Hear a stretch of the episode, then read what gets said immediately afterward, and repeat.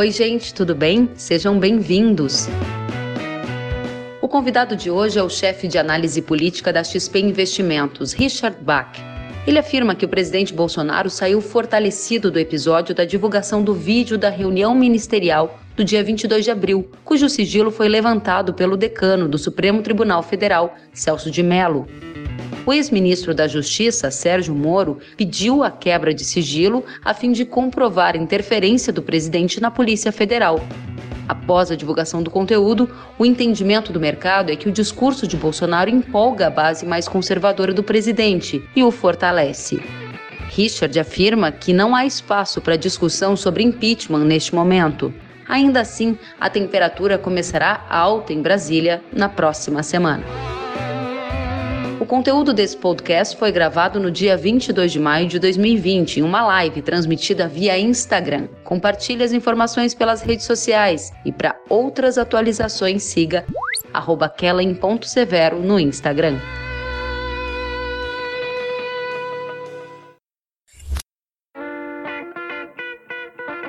Obrigada pela companhia, seja muito bem-vindo. Ah, eu que te agradeço mais uma vez aqui contigo. Muito Imagina. Legal. Prazer estar contigo, especialmente em mais uma daquelas sextas-feiras que o ambiente político traz uma novidade e a gente logo corre para entender o efeito de tudo isso.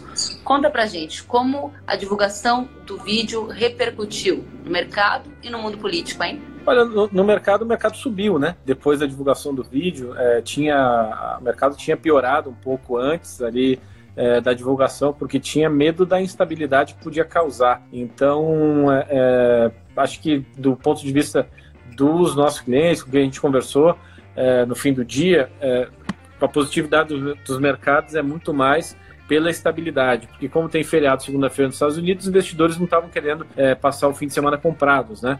É, então, assim, é, essa coisa do vídeo não ter uma bala de prata, nada que vá causar uma tremenda explosão política, é, deu algum nível de estabilidade em que pese, claro, é, a gente continuar aqui num país que tem todos os problemas que tem, todas as crises que tem. Acho que nada foi resolvido. A gente só conseguiu é, passar para o próximo estágio dessa questão de vídeo, tudo isso que tinha deixado o mercado bastante tenso, né, a uhum. semana toda. Você quer dizer então que antes da divulgação do vídeo havia um temor sobre o conteúdo do vídeo. Pós divulgação do vídeo, houve uma espécie de alívio e o mercado entendeu que não tinha uma acusação grave que poderia piorar o quadro político e até aumentar aquela pressão por um eventual pedido de impeachment do presidente da República. E isso caiu por terra na sua avaliação? Acho que derivado do vídeo, sim. Na verdade, assim, para ser justo, a gente ali na, na XP nunca, nós nunca acreditamos muito que desse inquérito é, derivado do, do, da saída do ministro, do ex-ministro Sérgio Moro é, do governo viria alguma coisa de impeachment. O que preocupava e continua preocupando, porque eu acho que a gente está vivendo um primeiro momento desse vídeo em que o discurso do presidente sai reforçado, especialmente é, para os eleitores ali, para quem é mais próximo do discurso é, de comportamentos do presidente, ele sai reforçado mas você ainda vai decantar, né? Então tem também munição, tem também instrumentos é, para quem quiser atacar o presidente, mas o, o, o grande efeito é isso: é, continua no nível da disputa política, presidente falando com os seus eleitores, né? A rejeição do presidente falando com a outra parte do vídeo que tem também instrumentos para quem quiser, mas não, não, não tem elemento para impeachment, não tem uma bala de prata, dali não vem, sabe? Esse inquérito do ministro Sérgio Moro só pode trazer alguma novidade agora é, ou se alguma prova for descoberta, eu acho que complicou um pouco é, a, a, derivação do vídeo complica um pouco o resto do inquérito nesse sentido, é, mas tem também o Paulo Marinho, né? Ex ali, ex-aliado, ex-pessoa muito próxima do núcleo bolsonarista, especialmente na campanha eleitoral, via Bebiano, né? É, que se atirou na frente do inquérito, ele procurou entrar no inquérito de qualquer jeito para poder dar um depoimento. Dali não se sabe muito o que pode vir, mas é talvez o vetor mais importante hoje, mais que o vídeo, né? Ganhou mais importância agora, não porque tenha ficado mais importante, mas porque o vídeo perdeu importância. Né? Então, acho que impeachment é uma coisa muito longe é, sobre o aspecto geral e sobre o vídeo, a alternativa de impeachment é quase nula, que ele vá propiciar alguma coisa nesse sentido. E a base do presidente Bolsonaro se fortaleceu após a divulgação desse vídeo e a conclusão que você tem é Bolsonaro sai forte, Moro sai fraco? Eu acho que sim. Eu acho que sim. É, reforça para o presidente Bolsonaro e para a base política dele, na sociedade, né? não falando nem da política, mas na sociedade, né? a base social dele, é, o discurso que o presidente Bolsonaro fez depois da saída do ministro Sérgio Moro. Eu acho que reforça muito, né? Porque ali, assim, o, o, a fala do presidente, ela não é clara, né? Se ele está falando da segurança do irmão dele, da família, ou se de fato ele está falando da Polícia Federal. Como você tem uma fala que é daquele jeito, feita daquele jeito, acaba que dá interpretação para os dois lados. A coisa é que o presidente tem sido muito mais contundente, tem muito mais instrumentos de comunicação e está falando na sequência de um discurso muito forte né, de, da defesa de temas que para ele são importantes, armamento, família, é o discurso que ele faz desde a época de deputado. Ele não está sendo incoerente, não está falando, aliás, nenhuma novidade. Né, ele está falando o que sempre disse. Só que isso tem um potencial nesse momento de reorganizar é, a base do presidente Bolsonaro, isso tira o assunto coronavírus é, que hoje, lamentavelmente, matou mais mil e uma pessoas no Brasil, e a gente está aqui discutindo crise política, vídeo de uma reunião ministerial que foi autorizada pela Suprema Corte. Né? Infelizmente, o Brasil anda desajustado. Mas isso, assim, o conteúdo desse vídeo, de fato, é, faz o presidente Bolsonaro ficar muito mais reforçado nesse momento do que de que o ex-ministro Sérgio Moro. Até nas redes sociais, quando você olha o tamanho né, do presidente Bolsonaro na disputa com, com o Sérgio Moro, ele já tem mais tamanho. Então, esse vídeo vai servir para alimentar muito mais esse núcleo bolsonarista eh, nas redes sociais, na sociedade, do que o núcleo Lava Jato, em tese, se pudermos chamar assim, é, que apoia o ministro Sérgio Moro. Agora diga para gente, você falou em Suprema Corte, como você avalia o papel da Suprema Corte em toda essa discussão, o papel do decano também, Celso Mello? Olha, o decano, assim, tem uma coisa que para mim é muito evidente, ele vai terminar esse inquérito Uh, antes de sair do STF. Não tem cenário que ele não termine esse inquérito e deixe para um sucessor que será indicado pelo presidente Bolsonaro, é, necessariamente. Então, não, eu acho muito improvável né, que o ministro Celso de Mello não termine. Ah, fazendo uma avaliação assim das instituições, eu acho, né, tá todo mundo atirando para qualquer lado, sabe? É, o inquérito não tem erros formais, não tem é, problemas ali de condução, é, mas eu não vejo muitos países, sinceramente, discutindo a liberação de uma reunião ministerial, que ninguém sabe nem porque é gravada também, é um nível de paranoia que não se vê muito por aí, né? mas não se vê em muitos países uma discussão é, da Suprema Corte do país sobre a liberação de um vídeo de uma reunião ministerial. Né? É, não se vê em muitos lugares também. Assim, a gente fala muito da Alemanha, da Argentina, de países, é, aliás, das Alemanha, dos Estados Unidos. Eu quero trazer um exemplo da Argentina, aqui do lado. País que tem as mesmas é, rasgos sociais que a gente tem, é, é, é vizinho. Né? Você não vê o tribunal na Argentina tendo a atuação que tem aqui no Brasil. É, tem um caso de algumas cidades que o, o, o, STF deu ali a jurisdição, né, de dizer se abre ou se não abre do lockdown. Eu sou a favor de quarentena, sou a favor de isolamento social, estou fazendo isso porque posso fazer, quem não pode fazer, é, não vou ficar dando regra para ninguém, né, mas o STF ele abriu a possibilidade de, da legislação ser estadual e municipal. Aí algumas cidades decidiram, contrário à, à quarentena, a relaxamentos, e o STF foi lá e disse que não podia. Né? Então você traz algum nível de insegurança jurídica, você traz um nível de desorganização que o STF tem causado. É claro, assim, é muito fácil apontar para o STF. Se a gente tivesse essa reunião do presidente Bolsonaro com os governadores, com dois meses de antecedência, ela está dois meses atrasada, pelo menos. Né? Talvez a gente não tivesse que ter chegado também no ponto do STF ter que se atribuir funções que não tem, né? porque é, é, assim, esse, essa desorganização do Executivo Federal com o Legislativo Federal, com os executivos estaduais, ela está custando caro, né? E aí desemboca tudo no STF. Eu queria lembrar as pessoas é, que o STF não atua porque quer atua porque alguém chegou lá com uma petição e disse: olha, decida sobre isso. Né? Você pedir que um juiz decida sobre tributarismo, é, é, sobre constitucionalidade, sobre penal e também sobre lockdown, também sobre isolamento social, forçar um pouco a barra, né? É, mas esse é o país que a gente vive. É, essa desorganização toda causa essa sobrecarga de pedidos ao STF de pedidos esquisitos, pedidos estranhos, porque não tem nada a ver com Constituição, a rigor, e aí causa todo tipo de decisões. Você tem 11 STFs, cada ministro decide do jeito que quer, né, e causa esse tipo de distorção que a gente vê o tribunal fazendo.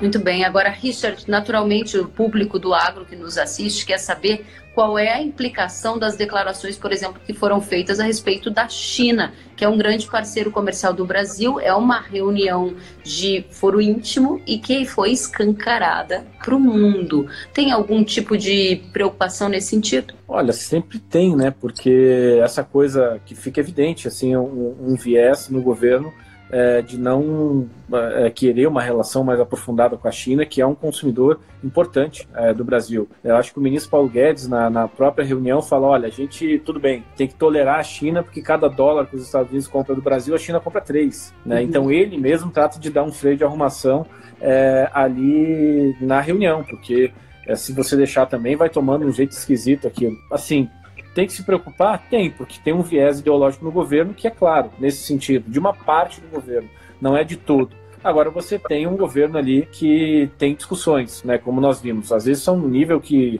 é, naquela reunião ali dificilmente você vê discussão de boteco que seja no nível tão baixo, né? É, mas o, o, fato é que tem discussão, né? Você teve o ministro Paulo Guedes defendendo uma outra linha. É, não vi a ministra Tereza Cristina ali, mas a gente também já falou com ela algumas vezes e sabe que ela defende também uma linha de aproximação com a China, de aproximação, que é um trabalho que ela faz até pessoal, né? É, então não, não, não, é, sinceramente, é, não acho que vá ser uma linha que vai ganhar o debate 100% no governo e vai fazer a gente virar a relação com a China, né? Uhum. Mas essas declarações aqui e acolá, elas têm reflexo, né? O, o problema não é com o que o governo, o governo brasileiro vai fazer mas é quando o governo chinês começar a reagir. Né? Aí eu acho que tem que começar a se preocupar. Bom, eu acabei de ver uma declaração da ministra Tereza Cristina participando dessa reunião ministerial e o que ela dizia na ocasião, Richard, era que o setor agropecuário precisava de juros mais baixos. Juros de 9% não cabiam, ou seja, ecoando uma necessidade do próprio setor que ela representa. Eu imagino que esse tenha sido um fato que também tenha ah, encontrado aderência né, na nossa audiência. Eu, eu, eu, acho que sim. É, é, acho que essa discussão de China, Tereza Cristina, a, a ministra não sai, eu acho que está cada vez mais claro ali, ainda bem.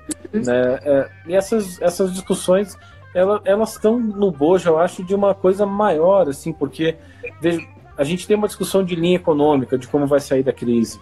Né? A gente tem uma discussão de linha internacional que não está muito bem fundamentada porque não tem maiorias. É, eu acho que esse é um momento que tudo isso vai ficar aparecendo muito, porque nesses momentos de descoordenação, cada um atira para um lado, então é, é, vai continuar assim. Eu, e, é, é, triste isso, não é uma coisa a ser comemorada, tá? Uhum. É, vai continuar sendo assim por algum tempo, sabe? O Paulo Guedes tem uma linha, o ministro da Casa Civil quando abre a reunião, claramente tem uma outra linha econômica. Né? O ministro de Relações Internacionais da, do MRE Exteriores, ele tem uma linha política clara, né, de aproximação dos Estados Unidos, o que é uma coisa que eu acho que é uma falsa dicotomia, porque você se aproximar dos Estados Unidos não quer dizer que você tenha se afastar da China, sabe? Você não tem que fazer tudo que o Trump quer. Né? Ele está defendendo os interesses dos Estados Unidos. Né? É normal, legítimo. Assim como nós temos que defender os nossos. Então, é, se aproximar dos Estados Unidos é bom. Ficar próximo da China é ótimo. Então faz os dois, né? É, acho que fazer política, é, politicagem internacional não, não, não cabe, né? É, e a gente vai continuar vendo essa linha. Infelizmente, eu acho que a China é, é, vai continuar apanhando de setores do governo. Né? Acho que é uma preocupação que é constante porque é uma coisa ideológica até de alguns atores ali. E sinceramente, eu não tenho, não vejo muita perspectiva de mudança. Né? Acho que o Paulo Guedes e a Teresa Cristina vão continuar tendo que jogar esse papel né, de tentar equilibrar essa relação. Muito bem. Agora você falou que a ministra Tereza Cristina não sai do governo, que ela está forte. Eu conversava hoje com algumas pessoas de dentro do Ministério da Agricultura que me disseram que as negociações do governo com o Centrão podem culminar, Richard, por exemplo, na troca de alguns cargos técnicos, como eventualmente o, te, o cargo de é, secretário de Política Agrícola ou outras secretarias do Ministério da Agricultura, que sairiam abrindo espaço para alguns cargos políticos. Você vê alguma coisa nesse sentido? Olha, vejo. Tem discussão sobre isso em vários ministérios. Você viu agora eh, as nomeações do Ministério da Educação, tem nomeações do Ministério da Saúde, tem para cargos do Ministério de Infraestrutura. Né? O acordo com os partidos ali da, da Câmara, especialmente, é por essa linha. É uma coisa anormal? Não. Né, esses partidos ocupam desde sempre o Ministério da, da Agricultura. O Lula é, com o Roberto Rodrigues, né, com os ministros que tiveram ali, Antônio Andrade com Dilma, é, o, o, pai do Baleia Rossi, o Wagner Rossi, é sempre um ministério que tem muito domínio né, da frente parlamentar da, da agropecuária. Eu, sinceramente, acho muito difícil que tenha uma negociação de algum cargo ali é, do ministério que com esses partidos que seja indicado alguém que não seja do ramo a Frente Parlamentar da Agropecuária ela compõe em grande medida esses partidos ali é, de centro, o, centrão da Câmara, né? Uhum. É, e vai indicar quadros que tenham a intimidade com o tema. Eu acho que, mesmo que passe por uma negociação política, acho que não necessariamente significa uma perda de qualidade é, do, dos indicados para o Ministério. Até porque é um Ministério muito técnico, como você falou, né, Karen? É difícil você indicar um cara ali que é, é, é não tem muita intimidade com o tema e ele vai dar certo e o Ministério, o setor também são muito articulados em Brasília. É, eles, eles dificilmente vão fazer alguma bobagem ali no Ministério que é tão importante para a FPA e que tem muita força no Congresso e o Bolsonaro é plenamente consciente disso. Muito bom. Então, para a gente amarrar aqui esse bate-papo que traz uma direção e uma análise para nossa audiência, eu trago a pergunta do Leonardo Brochard. E ele pergunta: o presidente Bolsonaro pode se enfraquecer muito com os vídeos divulgados hoje? De uma certa forma, você já respondeu. Eu só gostaria então de amarrar esse conceito para entregar para nossa audiência. Eu, eu acho que não, Leonardo, porque esse vídeo tem discurso dele é, para a militância dele, para quem o apoia, e tem discurso para outro lado também. Eu acho que se tem alguém que ganha 100% com esse discurso, primeiro, é a polarização. Eu acho que reforça demais, porque quando você tem esse tipo de evento, o resultado é esse, né? É... Em segundo, Bolsonaro, indiscutivelmente. Né? Ele rearticula a militância dele com um discurso é, conservador, e é uma militância que já está com ele há muito tempo, que tem é, afinidade tremenda com ele é, nesse ponto né? E, e, eu acho que fica por aí, tá? Mesmo que o outro lado, assim, de, de pessoas que vão utilizar isso para atacar é, é, o presidente, o governo, é, equilibra, mas ainda não tira essa vantagem do presidente. Ele saiu bem desse vídeo. A, a, verdade é essa, ele saiu bem com a militância. E esse é um traço que eu acho é, que a gente tem que entender nessas lideranças estilo Bolsonaro, estilo Donald Trump, o próprio Boris Johnson na, na Inglaterra, né? é, que são lideranças, assim, a marca do nosso tempo, né? Elas estão aqui, estão é, é, governando países importantes, né? E eles falam e se preocupam em falar muito mais é, para os seus grupos ali de afinidade, para a base social deles. Depois eles tentam é, tentar conseguir convencer uma fatia para ganhar as eleições. Mas entre uma eleição e outra, falam com seus grupos. Vejam Donald Trump. Na eleição de meio de mandato, ele batia no México todo dia, com a história do muro. Vamos construir um muro, vou querer construir um muro, o Lopes Obrador vai ter que pagar. É, acabou a eleição, acabou a história do muro. Agora começa a chegar a eleição é, para presidente, ele bate na China. Então eles usam esses macro discursos assim para falar para sua militância e tentam ganhar as eleições com isso. Né? É populismo? Não é populismo? Eu acho que tem populismo à direita e à esquerda. Né? E é uma marca do tempo que a gente vive. É, o, o, tempo é esse. Né? A gente viu populismo na Argentina, a gente vê populismo no México, vê no Brasil, vê em todos os países. Eu acho que é uma marca é, da política, está né, tá se tornando mais populista. É, eu não consigo, sinceramente, colocar Donald Trump, é, o Fernandes na Argentina, o Lopes Obrador no México, o Bolsonaro, o Boris Johnson na mesma cesta da Angela Merkel. É, eu acho que é impossível fazer isso. Né? E essa é uma marca. A Angela Merkel é uma política de outra geração, é de outra década, é de outra tradição. Né? E os políticos dessa geração são esses que eu estou mencionando aqui. Muito bem. E o que a gente pode esperar para a semana que vem, que vem, hein, Richard? A semana vai começar com a temperatura alta, com a temperatura baixa. Qual é a sua expectativa? Ah, eu acho que começa com a temperatura alta, porque interessa a todos os lados, tá? A, a, a imprensa vai repercutir muito é, é, o vídeo, né? É, de o prisma que mais lhe convier. O Bolsonaro também vai repercutir isso do prisma que mais vai convir a ele. É, e a oposição também. É, não tem sessão presencial, então no Congresso isso tem um impacto mais limitado um pouco, né? Mas começa a temperatura alta, até porque tem agenda no Congresso também. O Senado, segunda de manhã, vai discutir se toca a agenda de aumento de impostos para bancos, se toca a agenda de limite de juros para bancos, se toca aquela outra de saúde que pega a força leitos de, de setor privado, né? É, e não especifica muito como paga, na verdade. A Câmara vai continuar tocando sua agenda, então acho que e, e no meio de tudo isso, né, que é de novo, né, a gente pela segunda vez passa dos mil mortos de coronavírus num dia, né? É, assim, é muita gente. Então, é, vai se discutindo toda essa pandemia. É, da outra vez que a gente falou aqui, eu disse que a gente tinha três crises, eu acho que nenhuma delas foi debelada. Tem uma de saúde, né? A gente tem doenças pré-existentes que não estão sendo tratadas, o cara não está cuidando do coração, não está fazendo tratamento de câncer, não está fazendo tratamento ortopédico. Isso tudo volta ali na frente. É, volta em sobrecarga de sistema, volta em gasto né, dos sistemas, né, e hoje está tudo alocado, boa parte alocada para o coronavírus, não está errado, é uma pandemia global, não tem muito o que dizer. Né? Você tem uma crise econômica que é real, né? vai ter mais desempregado, vai ter mais negócio quebrando. O governo até agora é, não conseguiu fazer o dinheiro chegar na ponta do pequeno e do médio negócio como deveria. Né? Não adianta você salvar o cara depois que ele quebra, isso é uma bobagem fazer. Então tinha que ser mais rápido, tinha que ter mais foco nisso perde tempo, perde atenção com outras coisas. E você tem uma crise política que, assim, é, é todo mundo apagando fogo com gasolina, né? Então, é, isso, é, esses dias eu estava conversando com um amigo da política, o, o, o Jerônimo Guerra. Ah, sim, conhece deputado bem. do Rio Grande do Sul. É, o deputado é meu conterrâneo. E eu tava falando com o Jerônimo esses dias, eu falei, Jerônimo, uma live dele até. Eu falei, Jerônimo, isso tá que nem briga de estádio, assim. Tem 300 pessoas brigando, você não sabe quem é polícia, quem é você não sabe nem para quem olha, sabe? Você só sabe que tem uma grande confusão ali e, e tá errado. Né? É, e a coisa em Brasília está mais ou menos assim, em que pese, eu acho que para o público geral, é, na superfície, é, vai parecer mais calmo por causa dessa negociação com o Centrão, mas é, fiquem atentos, porque as águas mais profundas a correnteza está rolando solta.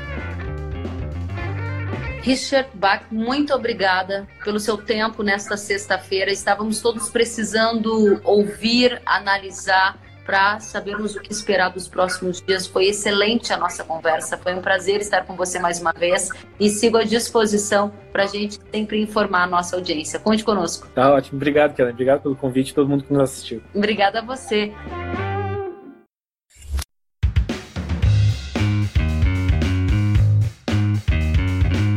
Que bom que você gostou da entrevista e ouviu todo o conteúdo. Se quiser acompanhar as atualizações, siga kellen.severo no Instagram.